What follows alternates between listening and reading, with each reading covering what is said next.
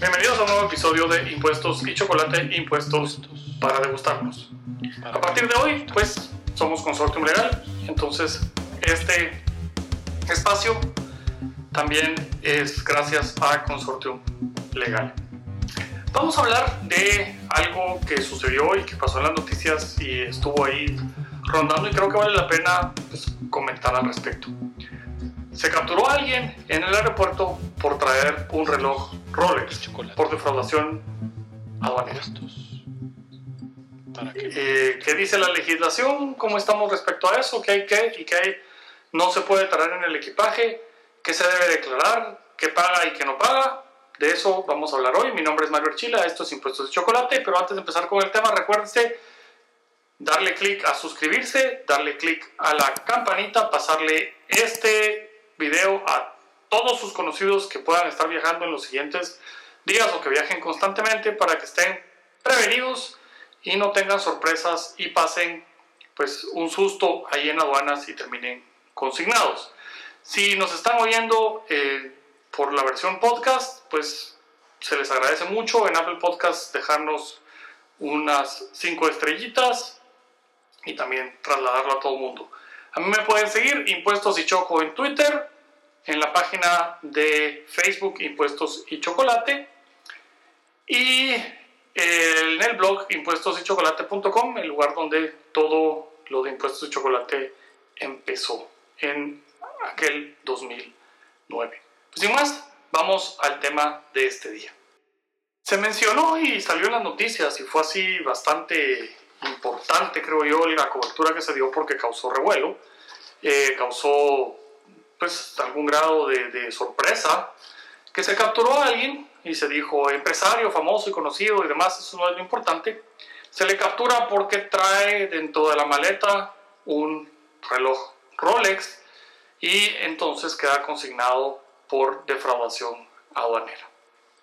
Pues esto de verdad que causa revuelo, que hay que estar eh, conscientes, hay un marco regulatorio que permite o no permite traer cosas dentro del equipaje. Mucha gente esto no lo sabe, entonces vamos, vamos a comentar al respecto.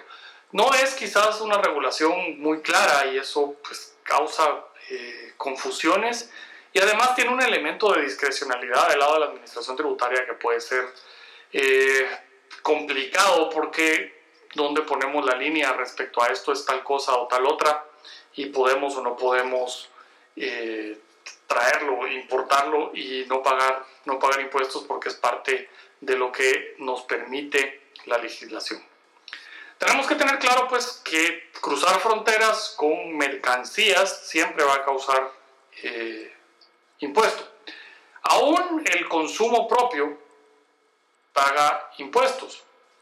Si ustedes mandan a traer cosas a través de un sistema de courier o lo que sea, pues les van a cobrar el impuesto. Esto aquí, haciendo un paréntesis, es imposible que haya servicios de courier que eh, cubran los impuestos por libra y que digan que tanto por libra incluye impuestos. Esto es imposible porque los impuestos aduanales son por valor. Entonces, algo tiene que estar siendo eh, extraño y nos tiene que llamar la atención de que existan esos servicios de courier que cobran por el peso independientemente del valor de la mercancía que se trae.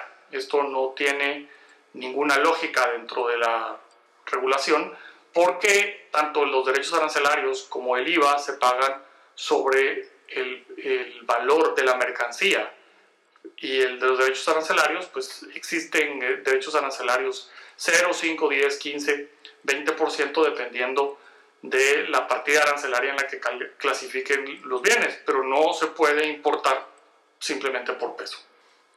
Pues regresando a esto, el empresario, esta y la noticia es que fue capturado en el aeropuerto por importación eh, irregular o, o, básicamente defraudación aduanera por pretender ingresar al país un reloj, un reloj Rolex sin el pago correspondiente de los impuestos. Eh, lo que podemos traer dentro del equipaje o de, o lo que podemos importar a Guatemala sin pago de impuestos es hasta 500 dólares de mercancías y nuestro equipaje. Y el equipaje no es pues lo que quepa en la maleta, no, no, es, no es, ah, ese es mi equipaje porque es mi maleta. No. El equipaje está definido en la regulación aduanera, y esto es para toda Centroamérica, o sea, esto nos aplica eh, donde el Cauca y el Recauca está aplicable, y es el artículo 578 del Recauca, del reglamento eh, del Código Aduanero Único Centroamericano. La definición de equipaje de, viajeros está en ese artículo 568 y dice, se considera equipaje del viajero las mercancías de uso personal o para el ejercicio de su profesión u oficio en el transcurso de su viaje, siempre que no tengan fines comerciales y consistan en A. Prendas de vestir. Pues obviamente las prendas de vestir son parte necesaria del equipaje. B. Artículos de uso personal y, y otros artículos en cantidad proporcional a las condiciones del viajero, tales como joyas, bolsos de mano, artículos de higiene personal o de tocador. Aquí, por ejemplo, respecto a un reloj Rolex, aquí tenemos el primer tema de discrecionalidad y que puede causar conflictos, porque otros artículos en cantidad proporcional a las condiciones del viajero, tales como joyas, eh, los relojes de esa categoría, pues finalmente son, son joyas, son joyas con una utilidad, pero, pero son joyas. ¿Qué son las condiciones del viajero? La noticia decía que venía de España, pues bueno, eh, se puede uno imaginar que es una persona con un nivel económico alto y por lo tanto un Rolex no debe ser extraño en el, eh, como parte de la vestimenta usual de una persona de eh, un nivel socioeconómico alto. Proporcionar las condiciones del viajero. ¿Cuántos relojes, con cuántos relojes puedo yo viajar? Voy a un viaje de negocios de una semana, de dos semanas. Eh, llevo uno, llevo dos relojes. Eh, en el caso este, pues algunos me han, me han, digamos, trasladado información diciendo que lo compró en el puerto libre de España cuando venía para acá. Pero eso de todos modos deja de ser una cantidad proporcional a las condiciones del viajero y de eso las joyas. El hecho de que sea nuevo, eh, elimina que sea parte del equipaje, sí o no. Desde mi perspectiva, ese reloj es una joya y está dentro de, la consideración de equipaje. Son piezas que pueden guardar su valor bajo ciertas condiciones, eh, como mantener su caja, tener la prueba de compra, porque hay muchísimas imitaciones, entonces la prueba de compra nos dice que ese reloj es original o por lo menos que el responsable de que sea una imitación eh, lo podemos ubicar, es una tienda específica en algún lugar. Y eso no lo hace mercancía, ¿no? no quiere decir que tenga fines comerciales, como dice la primera parte del artículo. Esto pues causa, eh, causa problemas. ¿Cuándo vamos a calificar entonces las, los relojes como ya con fines comerciales y cuándo van a ser dentro de las cantidades proporcionales a las condiciones del viajero. Esos elementos subjetivos causan mucho problema en el, en el derecho y son discusiones eh, que muchas veces están sesgadas por lo que la persona que lo detecta y luego la persona que juzga considera que es apropiado. Y, ese término pues es también demasiado subjetivo eh, para una persona y, y viajar con, el, con ese tipo de, de cosas encima. Y eh, pues un reloj de 10 mil, 12 mil, 15 mil, 20 mil dólares, hasta hay relojes de 200 mil dólares. Eh, y eso le puede parecer excesivo a una persona y por lo tanto ya no puede ser parte del equipaje porque no tiene, no tiene razón de ser que alguien viaje con algo de ese, de ese valor. Eh, aquí eso de condiciones del viajero y proporcionar las condiciones del viajero es un universo muy complicado. Desde mi propia perspectiva, esa persona no debería estar detenido por eh, una defraudación aduanera, porque evidentemente eh, es una joya y está dentro de las condiciones del viajero poder internarla a Guatemala sin el pago de tributos a la importación. C. Medicamentos, alimentos, instrumentos, aparatos médicos, artículos desechables utilizados con estos en cantidades acordes con las circunstancias y las necesidades del viajero. Los instrumentos deben ser portátiles y a ruedas del viajero si es minusválido, el coche y los juguetes de los niños que viajan. Si viaja con niños, pues tiene derecho a traer juguetes. Eh, ¿Cuánto es la cantidad de juguetes? Eh, una eh, consola de videojuegos es considerada para efectos de estos juguetes o no, sigue siendo un área, un área gris. Pero medicamentos, eso no debería haber ningún problema si la persona tiene que viajar, tiene que eh, administrarse medicamentos, puede viajar con ellos sin pagar los impuestos y los derechos arancelarios. D. Artículos para el recreo o para deporte tales como equipo de tensión muscular, máquinas para caminar y bicicleta, ambias estacionarias y portátiles, tablas de surf, bates, bolsas, ropas, calzado y guantes de deporte, artículos protectores para béisbol, fútbol, baloncesto, tenis u otros. Por eso es que se puede viajar y con, el, con equipo, por ejemplo, de fútbol americano. Mi hijo juega fútbol americano, yo me lo puedo llevar, irle a medir todo su equipo y traer el equipo sin necesidad de pago de derechos arancelarios porque es su equipo y son para deporte y está permitido un aparato de grabación de imagen, un aparato fotográfico, una cámara cinematográfica, un aparato de grabación y reproducción de sonido y sus accesorios. Aquí hago una pausa. Un aparato. Puedo traer una cámara, puedo traer una grabadora, puedo traer un reproductor MP3. Sus accesorios, audífonos, lentes, flashes, trípode, todo eso eh, cabe perfectamente dentro de esta definición. Hasta hacer rollos de película o cinta magnética para cada uno, si fueran de esa tecnología. Un receptor de radiodifusión, un radio.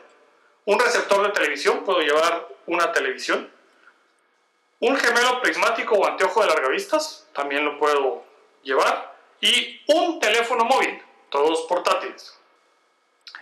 El traer más de un teléfono móvil puede ser un problema eh, y algo complicado. Y si excede de los 500 dólares, por ejemplo, que yo trajera otro teléfono y excede de los 500 dólares en el valor que defina la aduana, tendría que pagar por ese, por ese siguiente aparato. Problema es que lo tengo que declarar de entrada, si no, entonces, si es descubierto, también caigo dentro del supuesto de la defraudación. Una computadora personal, una computadora personal, una calculadora, una agenda electrónica y todas portátiles. G. Herramientas útiles e instrumentos manuales del oficio o profesión del viajero siempre que no constituyan equipos completos para talleres, oficinas, laboratorios u otros similares. Según la profesión de cada quien, las herramientas eh, en, la cantidad apropiada para que no constituyan talleres completos, que habría que ver qué es eso, y esa es la parte, digamos, sujeta a interpretación que puede dar problemas, es posible importarlo. H, instrumentos musicales portátiles y sus accesorios. Por eso es que mucha gente la han visto ustedes que viaja con su guitarra y la pone como, como equipaje de mano porque es permitido. Y libros, manuscritos, discos, cintas y soportes para grabar sonidos o grabaciones análogas. Grabados, fotografías o fotograbados no comerciales. También es posible traerlos. J. 500 gramos de tabaco elaborado en cualquier presentación. El límite es 500 gramos de cigarrillos puros, habanos, tabaco para pipa, tabaco para mascar. 5 litros de vino, aguardiente o licor. 5 litros. Hay que tener eso presente, la cantidad varía de país en país, entonces hay que preguntar cuando uno lo compra al salir de Guatemala, cuál es el límite en el puerto de entrada en el que uno va a tener que hacer chequeo de aduanas para no tener problemas, porque puede ser diferente por cada viajero mayor de edad y hasta 2 kilogramos de golosinas. 2 kilogramos de golosinas, 4.4 libras de golosinas.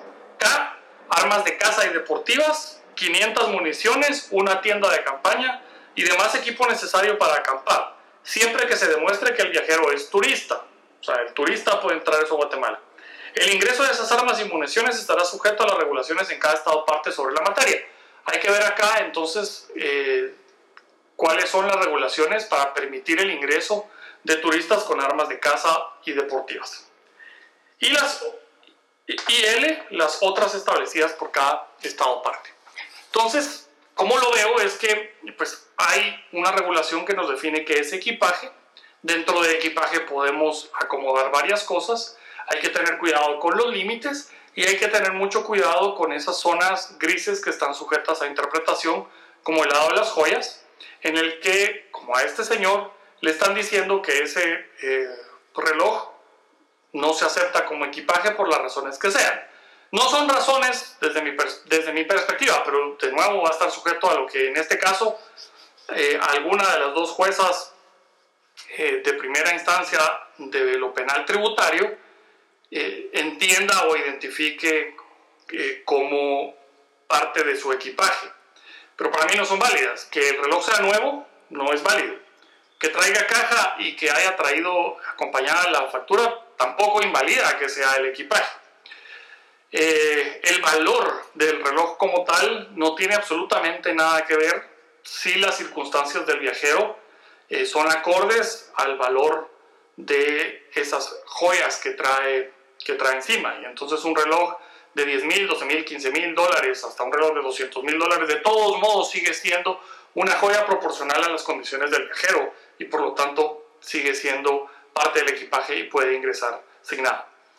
Problema es cuando mucha gente viaja con su computadora y allá encuentra una oferta y compra otra y trae las dos eh, la, la, regulación admite una. Puedo traer con una computadora una, una tablet y un teléfono, sí, pero no puedo traer dos teléfonos, no puedo traer dos computadoras y no puedo traer dos tablets. Luego hay límites por cantidad de litros y cantidad de gramos o kilogramos de golosinas, de tabaco y de bebidas alcohólicas, que todo hay que tenerlo eh, presente libros y demás en proporciones que no puedan ser consideradas para uso comercial, instrumentos para, para el trabajo, instrumentos musicales y una cámara con sus accesorios, cámara de video, cámara fotográfica, con sus accesorios es posible ingresar. Así que pues eh, espero que este video sea de utilidad y, y, los que van a viajar, que tienen familiares y amigos que van a viajar, trasladen este, este video para que se entere y no tenga esos sustos que ocurren en aduanas muchas veces por no estar informado de lo que puede ingresar como equipaje y de lo que tiene que ingresar declarándolo y pagando los impuestos correspondientes. Mi nombre es Mario Archila, esto fue Impuestos y Chocolate, nos vemos a la próxima.